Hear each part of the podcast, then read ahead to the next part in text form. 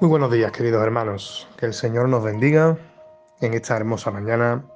Y quiero contarte algo que en estos días he tenido la oportunidad de vivir. Y es que he estado fuera de, Rota, he estado fuera unos días y cogí con un hermano en la fe y, nos fuimos al hospital del Virgen Macarena a hacer una visita a un paciente, a un hermano en la fe que había tenido otros brotes, ¿vale? Y lo habían ingresado en psiquiatría. Cuando llegamos, el portero no nos dejaba entrar, solamente permitía una visita y yo dejé que el hermano que venía conmigo, que era el que trataba con el otro hermano, entrara. Yo me quedé fuera y vi como tanta gente entraba y salía y incluso hasta para aparcar allí era difícil. Pero este hermano tuvo el detalle de hacer una videollamada desde dentro para que así yo pudiese ver al hermano.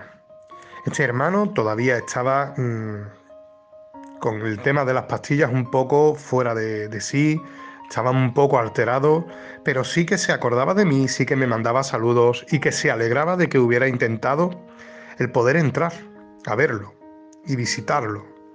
Y se me venía a la mente eh, el pasaje del paralítico ¿no? de Bethesda, ¿no? en el cual mm, cada cierto tiempo el agua era agitada. Un ángel bajaba y agitaba las aguas y así eh, el primero de los enfermos que hacían cola y que estaban allí, cuando tocara el agua, era sanado. No sé si recordarás que había un enfermo que por 38 años, no uno, ni dos, ni tres, sino 38 años, tenía una parálisis. Y es que cuando estaba fuera del hospital, estaba en la entrada y veía a tanta gente, me venía a la mente, ¿no? ¿Cuánto daño no nos hace el pecado en nuestra vida. Y sin embargo, hay una pregunta en este pasaje que Jesús le hace al paralítico. Y es, ¿quieres ser sano? Y tú te preguntarás, vaya pregunta le hace Jesús sabiendo la necesidad que, que este hombre tenía, ¿no? Pero Jesús quería escuchar a este hombre.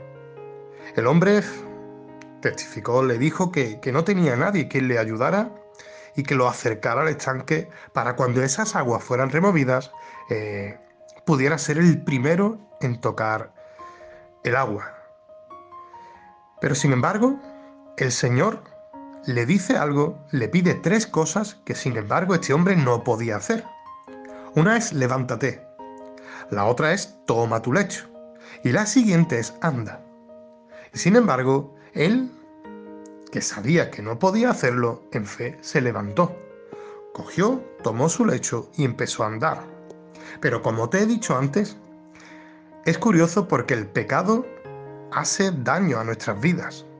Sin embargo, si sigues leyendo el pasaje, verás que Jesús le dice, no peques más, no vaya a ser que algo peor venga sobre ti.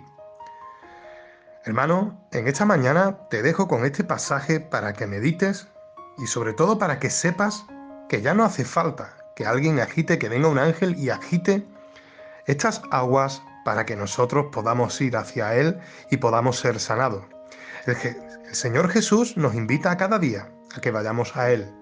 Y hoy puede ser ese día en el cual estemos pasando por dificultades, estemos pasando por temas a lo mejor no, no son agradables incluso ni de contar, pero el Señor Jesús quiere tener ese encuentro cada día contigo. Así que olvídate de todas las parálisis que puedan venir a nuestras vidas, tanto físicas como mentales, y lo digo en el buen sentido, ¿no? Y entre comillas, ¿no? Y acércate en esta mañana al Señor Jesús para ver cómo el Señor obrará, cómo el Señor te levantará y sobre todo cómo volveremos, cómo volveremos a andar en el buen camino, que es el que Cristo quiere para nuestras vidas. Que el Señor te bendiga.